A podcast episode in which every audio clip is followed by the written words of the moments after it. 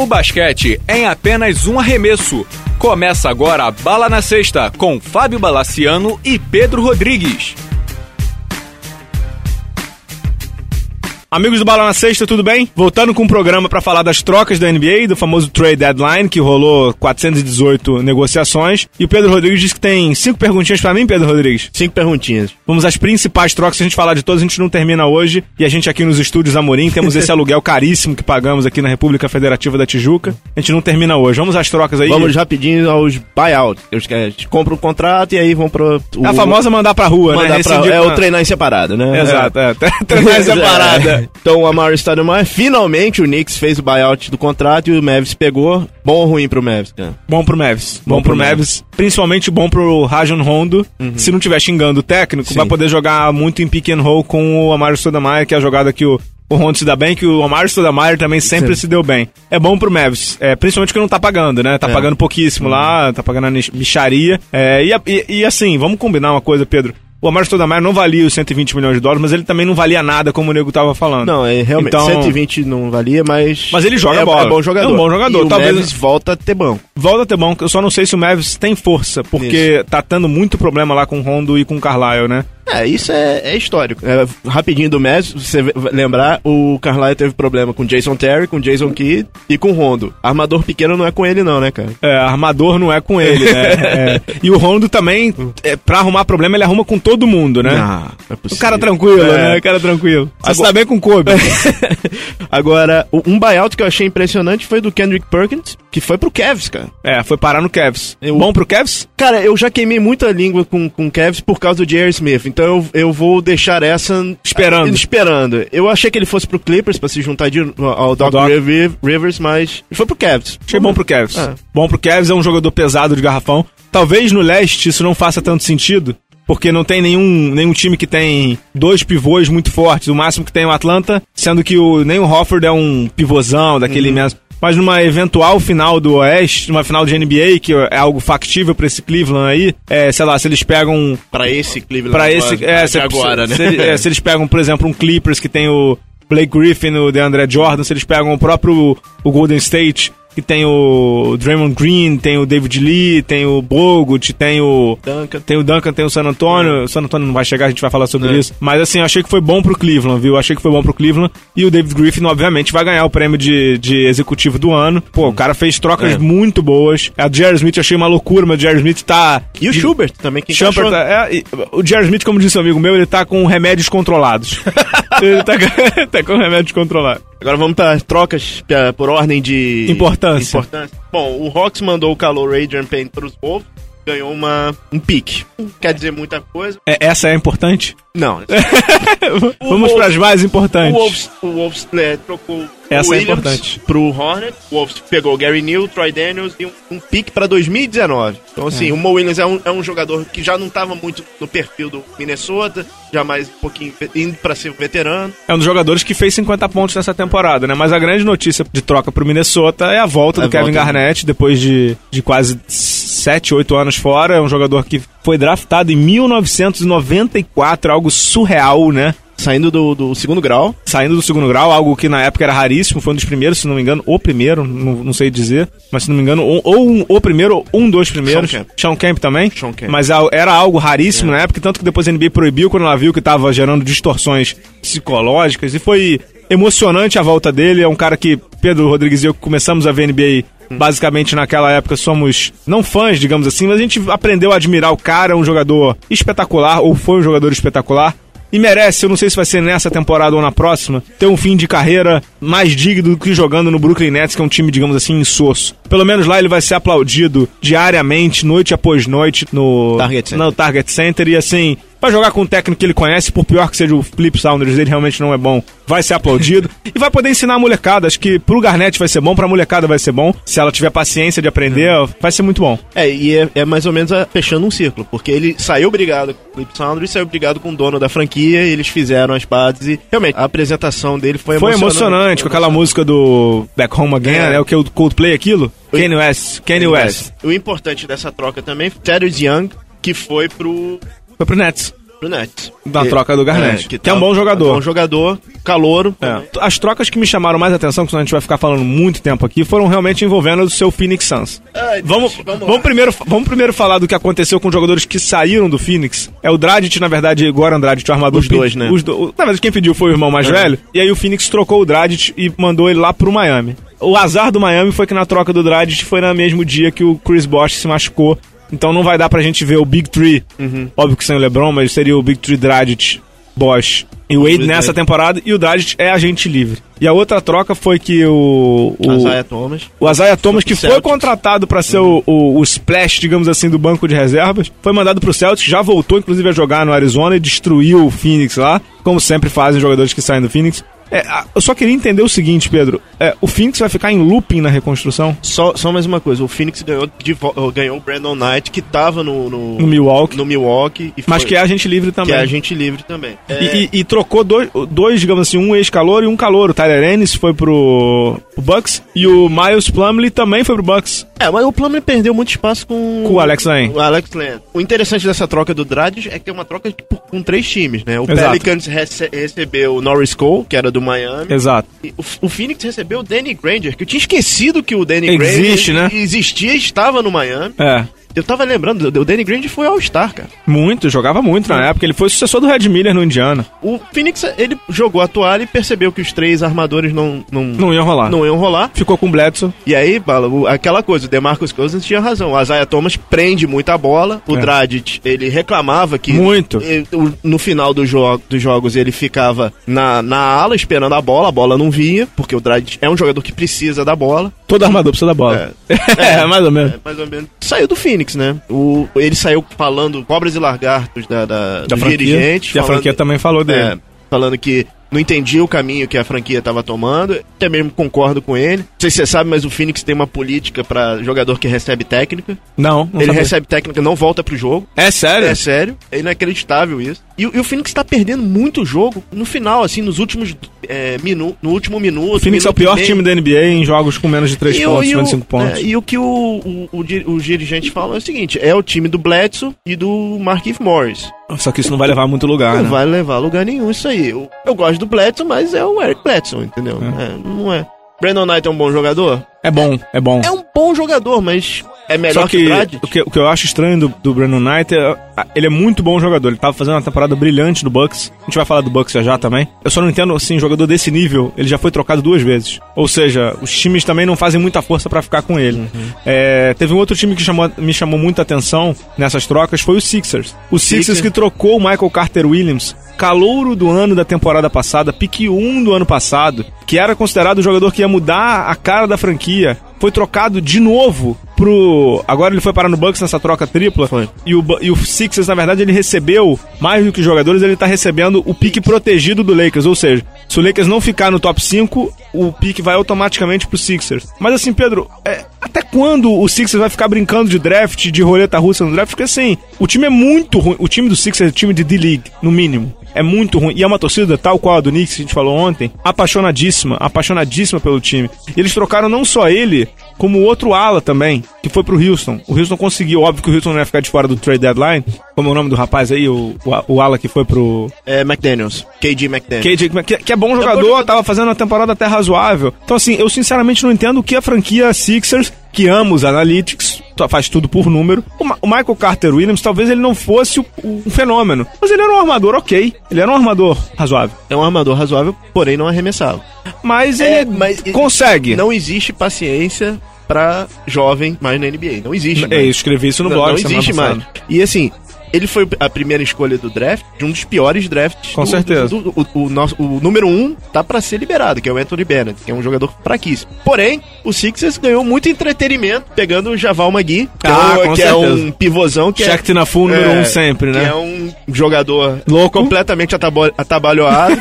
e o, o- o legal, voltando ao, ao Carter Williams, o legal dessa troca é que quem pediu a troca foi o Jason Kidd. Eu soube. Ele, ele, ele, ele, Armador alto, que não arremessa, o Jason Kidd Isso, que entende é Kidd, né? Ja- Jason Kidd, que era um cara que era, era duplo-duplo, mas ele fazia 11 pontos, 13 pontos, mas ele era... Triplo-duplo, Jason. Então, assim, vamos ver como é que ele vai... Se ele vai pegar o Carter Williams, vai colocar debaixo... Agora, se o ataque do Bucks já era ruim com o Brandon Knight, imagina com o Carter Williams de armador titular. É, essa semana passada eles conseguiram a proeza de perder do Lakers. É grave. é grave. Então, assim, mas o Bucks tá indo bem. Eu acho que pra, pra essa temporada eu- é outro, de novo, time do futuro. É, né? agora, eu- olha, eu- eu- ano que vem, eles têm nas três primeiras posições, ala, armador, ala e ala, Carter Williams, Antetokounmpo e Jabari Parker. É só cavalo. Tá, Só cavalo. Não tem muito arremesso, mas é só cavalo. verdade. Vamos É, às perguntas ou tem mais alguma troca que te chamou a atenção aí? Bom, o, O Lakers de novo não é, fez isso- nada. Isso é importante. O Red Jackson, que tava enchendo o saco no Do Oklahoma, Oklahoma. foi pro Detroit. E o Oklahoma se reforçou bem É, com eles, Oklahoma Cântaro, tá- o pivô turco, é, tá- o DJ Augustin, que se não me engano é amicíssimo do Kevin Durant. Acho que tem um negócio que eles são amicíssimos, acho que um é padrinho de casamento do outro, são amigos dele da faculdade.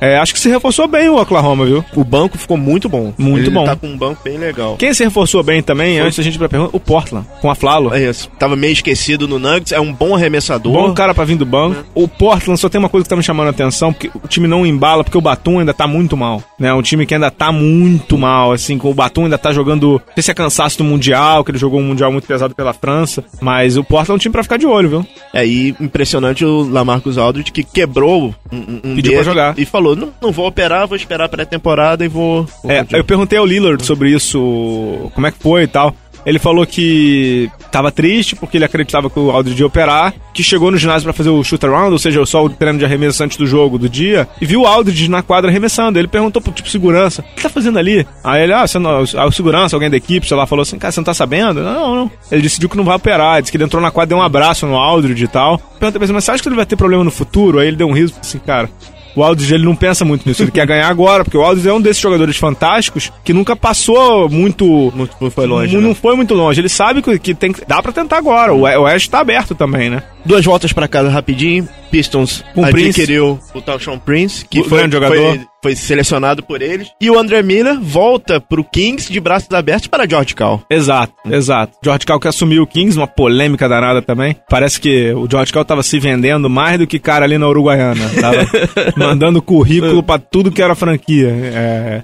É um reencontro legal dele com o Cal, é um reencontro muito legal do Prince, onde ele foi campeão com o Detroit em 2004, finalista em 2005. Um dos jogadores que eu mais gostei de ver jogar, quando tinha físico, hoje são gestos mortais dele, né? Mas é um, é um grande jogador. E perdedores e ganhadores dessas trocas. Ganhadores, com certeza. Oklahoma é um ganhador. Miami era um ganhador Era. até o dia seguinte do Boston, Está mas sob julgamento. tá né? sob julgamento. Se ele conseguir manter o Dragic pro ano que vem, e o Dragic já disse que ficaria lá, ele quer jogar no, no- no Big Market, né? Só, só uma coisa, o Miami assinou o Michael Beasley, que também era do Suns, da vindo da China, e ontem já jogou.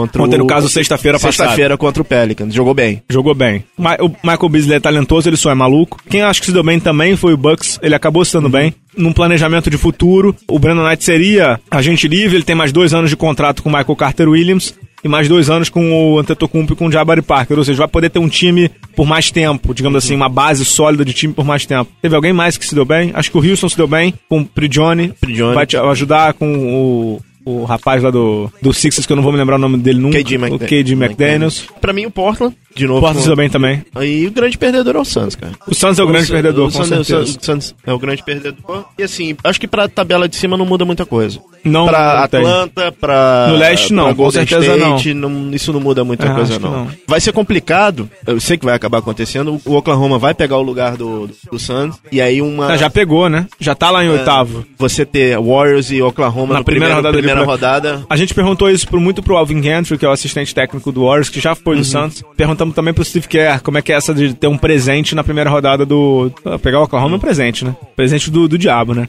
e aí ele falou que pra ele, deu uma risadinha, o Kerr, né? O Kerr é muito engraçado, ele fala muito bem. Ele falou assim: eu não sei qual é o presente pior, pegar o Oklahoma ou poder pegar o San Antonio, que tá ali Uhum. sétimo e oitavo. Esse ano o playoff do Oeste vai ser uma. Todas as rodadas vão ser surreais de disputadas. Não tem nenhum confronto diga assim. Esse vai ser tranquilo. Não acredito. que- Eu, por exemplo, não acredito que tenha um 4x0. Não, o Acho sweep, impossível. a varrida, acho que esse ano vai ser. Acho impossível. Vamos, Vamos pra as cinco prorrogação? perguntinhas. Prorrogação, tempo extra. Vamos lá, Bala. Bom, infelizmente, essa semana a gente teve a notícia que o Derrick Rose de novo se machucou no menisco, mesmo me- o primeiro menisco que ele sofreu, o primeiro joelho. que Não, ele, é, é o outro joelho. o É outro o outro joelho, mas é o mesmo menisco que ele operou em 2013. Vamos lá. ele entra pro hall dos jogadores tipo Penny Hardaway, Grant Hill, que poderia ser um hall da fama e É, eu acho que ele vai ser um Hall da Fama. O Grant Hill também vai ser um Hall da Fama. Mas ele entra no a, Hall. cadeira vai- a carreira vai ser muito abreviada. Acho que a né? carreira vai ser abreviada e acho que ele entra num hall dos jogadores que aquele poderia ser muito mais do que foi. A temporada do Eric Rose não, até vi os números para não é um número ruim, 18 pontos e 6 assistências é um número respeitável Pra alguém que não se chama Derrick Rose, o cara que, Que foi foi MVP aos 22. o cara que foi MVP aos 22 anos com um futuro cavalar na frente dele. É, eu acho que é muito difícil dele voltar. A previsão do Chicago que ele deu essa semana passada foi de seis semanas, ou seja, tem tempo de jogar em playoff. Mas é aquilo, ele já tem. Ele tá se lesionando demais. Ele tá toda. te- é, já é o terceiro ano seguido com ele jogando que há uma operação no joelho. Não é um lugar, digamos assim, pouco sensível do corpo de um atleta. É um lugar É, e pelo que eu li, a ideia agora é tirar o menisco, né? Então a, a tendência é o cara ter tendinite, não sei o quê. É, ele, ele- e ele vai ter muita É. coisa. A gente viu o Grant Hill lá, ele anda com muita dificuldade também. E é a maldição da camisa 1, né? a maldição da camisa 1 na NBA, Penny Hardaway, Tracy McGrady e Derrick Rose. Eu fosse jogador da NBA não entrava com essa camisa no, no draft, não. Vamos agora pro. Mas sem dúvida, é triste. É, É, é triste. Bem triste que é um cara...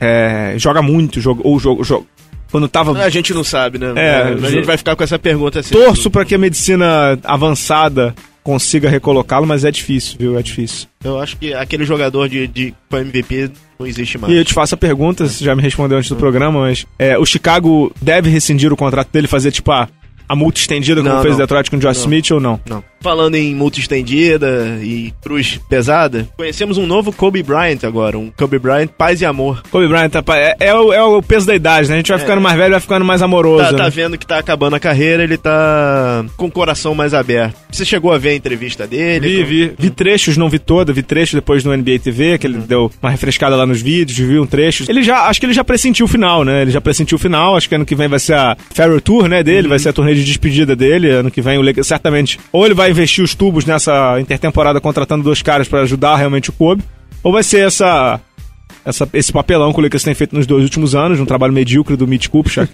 e da diretoria inteira dos Buzz lá, do, Jerry Buzz, do Jim Buzz e da Ginny. O Kobe percebeu o final e não vai ganhar mais. Ou o Lakers contrata realmente, sei lá, um. Não sei quem tem de agente livre nessa, nessa próxima janela aí. Só. Mas o Marcasol não vai pra lá Não vai jeito nenhum. jeito Pelo nenhum. que fizeram com o irmão dele, ele não vai pra lá. Mas digamos assim, não sei quem tem de disponível. É, ou dão três, sei lá, três All-Stars pra se juntar ao Kobe, ou não vai de jeito nenhum e vai ser feio. Mas ele pressentiu o final, por isso que ele tá amoroso, né? Ele deu uma entrevista falando bem de todo mundo, menos do Shaq, né? Quem sabe ele aprendeu alguma coisa com o Dwight Howard, né? O grande amigo dele. Grande amigo, Howard. é. Pois é. Agora vamos ao que que houve, né? O que que houve? Fala, o que houve com o Washington? Não sei, cara. O time caiu muito. O Bradley Bill tá. O Bradley Bill tá entrando numa rota de lesões também preocupante, né? Tá tendo lesão em tudo que é canto do corpo. Tornozelo, joelho, ombro, cotovelo. Oito derrotas seguidas. Oito derrotas seguidas, algumas muito feias, É. como per- perdeu do Six. Perdeu do Six, Sixers, você- é. Fecha. Tinha que ter uma regra da NBA, né? Perdeu do Six, você não vai ao playoff. e nem tem pique de draft. Vai procurar outra coisa pra fazer. É, tá numa rota difícil, viu, cara? E tava ali em segundo do leste, em terceiro do leste. E tem, tem alguém que tá voando atrás dele, É. que é o Cleveland, né? Então, eu acho que ficou difícil ali pra turma da capital, viu? Agora pro Oeste, o que houve com os Spurs, cara? O que houve com os Spurs, eu não sei. Não consigo explicar. Era um time que. O Duncan ficou pra ganhar o back-to-back, ele nunca ganhou. É, e aí já era a piada do Phil Jackson, que o Phil Jackson diz que não há dinastia se não há títulos seguidos. Então, o Spurs, segundo o Phil Jackson, não tem uma dinastia, algo que eu discordo, mas assim. É. O Spurs tá, tá triste o negócio ali, viu? O time não, Não tá. enca- não tá encaixando, cara. não tá- e, e não é que não tá encaixando por jogadores novos, não tá encaixando com o que já tinha. É, não consigo identificar o que houve. Tem muita gente culpando o Tony Parker. Tony Parker, se não me engano, dos plus-minus da liga, ele tá em sexto pior dessa temporada. Tem uma estatística dessa rolando lá nos Estados Unidos. É, não sei se é culpa do Tony Parker, mas assim, o time tá com a defesa frágil, as bolas não estão caindo. é, parece que tá um, um degrau abaixo do nível que eles podem jogar. É, normalmente eles se acertam agora na Rodeo Trip, na Rodeo Drive deles lá, que eles jogam fora de casa 215 jogos, mas nem isso tá rolando. Então, uma coisa que eu me arrisco a dizer aqui no ar é que os Spurs não ganham o título. É arriscado demais? Não, acho que não ganha. É, três finais seguidas pros Spurs é impensável pra mim. Também, hoje mim também. é Acho que impensável. inclusive pra passar da primeira rodada já é difícil. E agora trazendo um pouco pro Brasil, essa semana, né, semana passada, a gente teve a estreia oficial do- dos jogos da NBA no Sport TV. E aí. Bala, o que, que você achou? Achei muito legal, achei muito legal. A gente tava comentando aqui no antes do programa e foi muito legal. Achei que o Sport TV foi muito inteligente na estratégia de trazer o torcedor, digamos assim, fora do nicho basquete. Anunciaram durante a programação inteira, meus amigos que estavam aqui no Brasil falaram: Ó, Bala, ele tá anunciando aí tudo que é jogo de futebol NBA e explicou a NBA pro torcedor comum. O que pra gente que tá ouvindo o podcast pode parecer banal, de a NBA é uma liga de 30 times com duas, com duas conferências, com três divisões em cada das comando das conferências. Cada time tem 15 jogadores. Coisas assim que a gente olha e fala assim, por que esses caras estão falando isso? Mas é porque precisa trazer o cara que gosta de basquete razoavelmente, mas não entende, explicar pra ele o jogo. Desde regras que só existem na NBA, como a regra de não poder marcar aquela zona por um período muito estendido, não sei o que e tal. A regra do que tem o bola ao alto, que aqui na regra da FIBA não tem mais. Tem que explicar tudo. E assim, foi uma transmissão muito boa. É, e, e com uma grande vantagem. O Sport TV tem grana.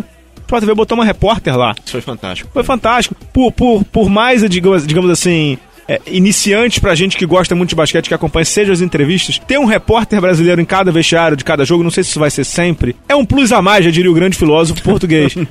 Mas eu, eu gostei da transmissão, não sei o que você achou, Pedro. Não, eu gostei. A única coisa que eu, eu comentei com antes do programa é pro pessoal do League Pass ficar de olho aberto. Vou fazer essa pergunta pra NBA. Porque os jogos do Sport TV são jogos da NBA TV. Então a- existe a possibilidade de blackout desses jogos. Vamos primeiro Vamos checar e a gente dá a confirmar. informação aqui. Mas eu gostei, eu gostei sim. É, é- sei lá, é como se a, a banda que você escutava, agora todo mundo tá escutando agora. É isso, eu acho que tinha um medo muito grande do público. Ah, Sport TV, não sei o quê. É, Eu acho que, é, é, desculpa o termo, mas é uma idiotice muito grande você não querer que é algo que você ama, que você gosta. E todo mundo gosta também. É, assim, hoje o assunto do bar, esportivamente, é o futebol, o lixo de futebol brasileiro. Então, poxa, que ele seja basquete também. Não é legal você conversar com seu amigo no bar sobre basquete? Vai estar todo mundo vendo. O Sport TV, junto com o Esporte Interativo, são os canais de, de esporte na TV fechada com maior alcance. É óbvio que isso vai crescer. E pra quem gosta de basquete, pra quem tem um podcast, pra quem tem um blog, pra quem quer viver disso. Quem gosta de basquete? quem gosta é muito importante. É, Acho que é, eu não consigo ver desvantagem. Sinceramente, não consigo ver É, e eu posso estar errado, mas eu acho que o basquete é o segundo esporte em, em transmissões em ligas, fora NBA, É, NBB, Liga, Liga, Américas, Euro- é, Liga Europeia. Liga LBF. Quem quer ver basquete na TV? Isso é muito bom. É muito bom. Tem NBA no Sport TV, tem NBA, tem NBB, tem LBF. Na ESPN tem o NCAA, que a gente não falou, Uhum. que é o basquete universitário, que a gente um dia vai ter que tocar aqui de novo, talvez chamando Tavernari lá do. Uhum. que tá jogando na Itália.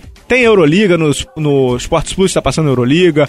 É, tem. Liga- a, a Liga das Américas, que o Sport TV também tá Tá, passando. transmite, tem a Liga Sul-Americana. Ou seja, quem quer ver basquete, tem opção na televisão fechada. Pena que ainda na fechada. Mas vai chegar um momento que isso vai ter que abrir pra aberta, porque o público não vai ser mais nicho, vai ser público. É, acho que só tem coisa boa. Mais alguma pergunta aí, Pedro? Não, agora acho que fechou, né? Acho que fechamos de perguntas. A gente ainda espera voltar essa semana falando de basquete brasileiro, que a gente já não fala há muito tempo. Valeu, Exato. Pedro Rodrigues. Abraço.